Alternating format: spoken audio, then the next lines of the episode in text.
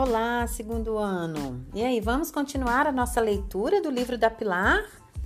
Então, agora eles continuam procurando o grande dragão.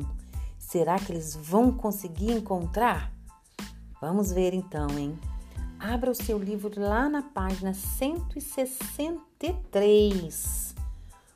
O episódio é Rumo a Pequim.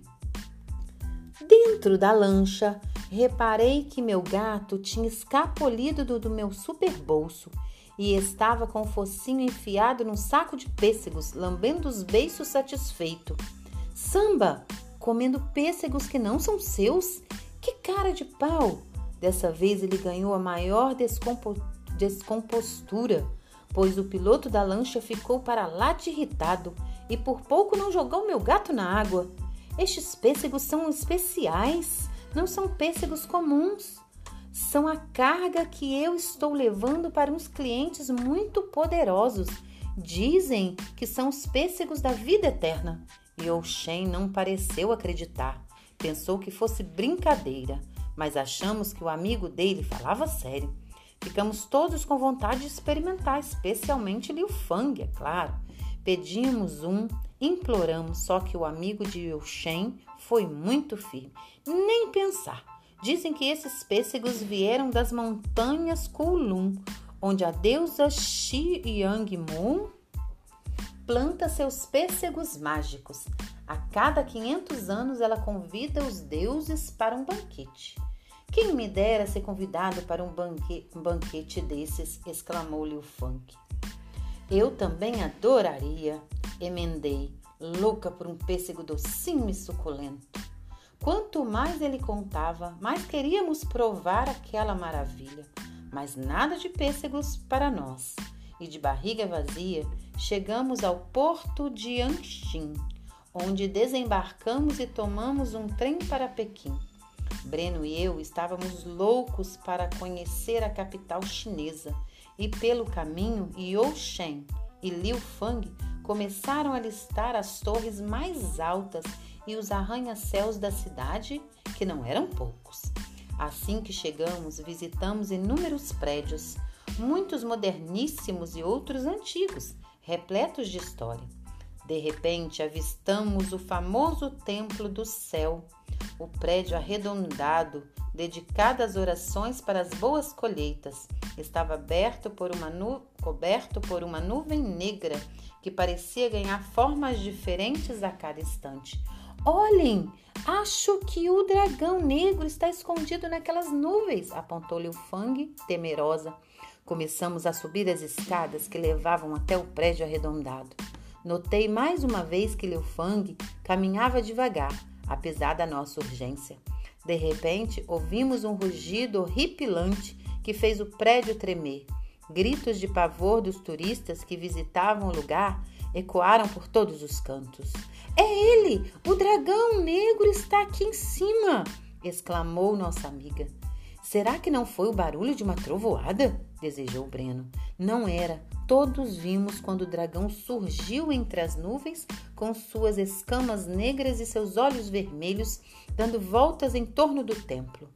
Do alto das escadas, vimos os visitantes fugirem gritando desesperados: Long, long, dragão, dragão! Sem perder mais tempo, abrimos a garrafa térmica com chá e entornamos algumas gotas sobre as ervas na caixinha. Sentimos uma aroma forte e em seguida Liu Fang sacou a flecha dada por Nurra e mergulhou sua ponta naquela mistura especial. Yo Shen pegou com cuidado a flecha das mãos de Liu Fang, empu empunhou o arco, colocou a flecha apoiada na corda e mirou entre os olhos do dragão que vinha em nossa direção.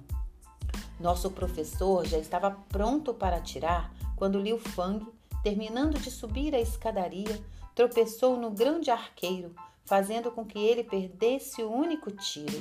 Não, não acredito, Liu Fang. O que você fez? Shen gritou enraivecido. Nossa amiga começou a chorar, desequilibrou-se e rolou pelas escadas. Shen correu atrás dela irritado. Liu Fang, o que aconteceu? Por que você me atrapalhou?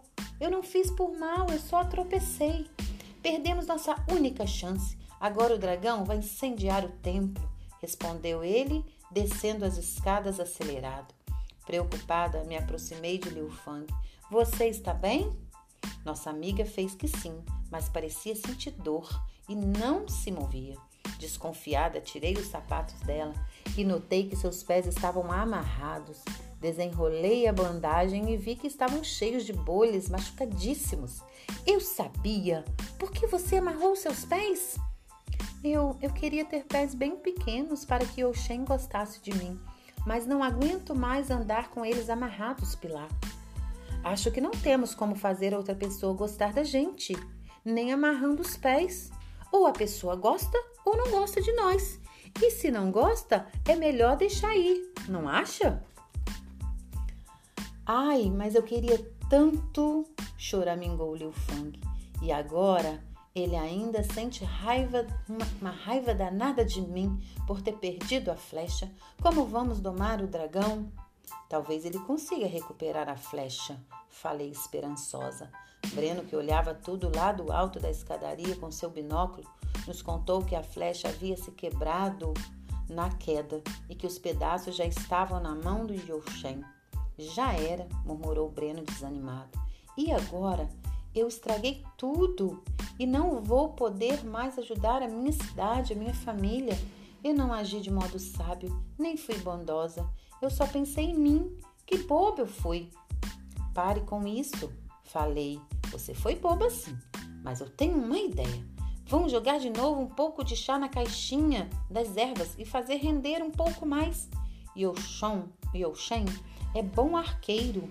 Ele vai conseguir acertar, acertar o dragão mesmo com um pedacinho da flecha. Será? Tomara. Ai, Pilar, você é uma grande amiga. Pode me chamar de Funk Fang, por favor? Fang Fang? É um jeito mais informal, sabe? Liu é meu sobrenome e Fang Fang mostra que somos mesmo amigas para valer. E assim passamos a nos chamar de Pilar Pilar e Fang Fang. Shen voltou a subir as escadas do templo e lá do alto estudava os movimentos do dragão.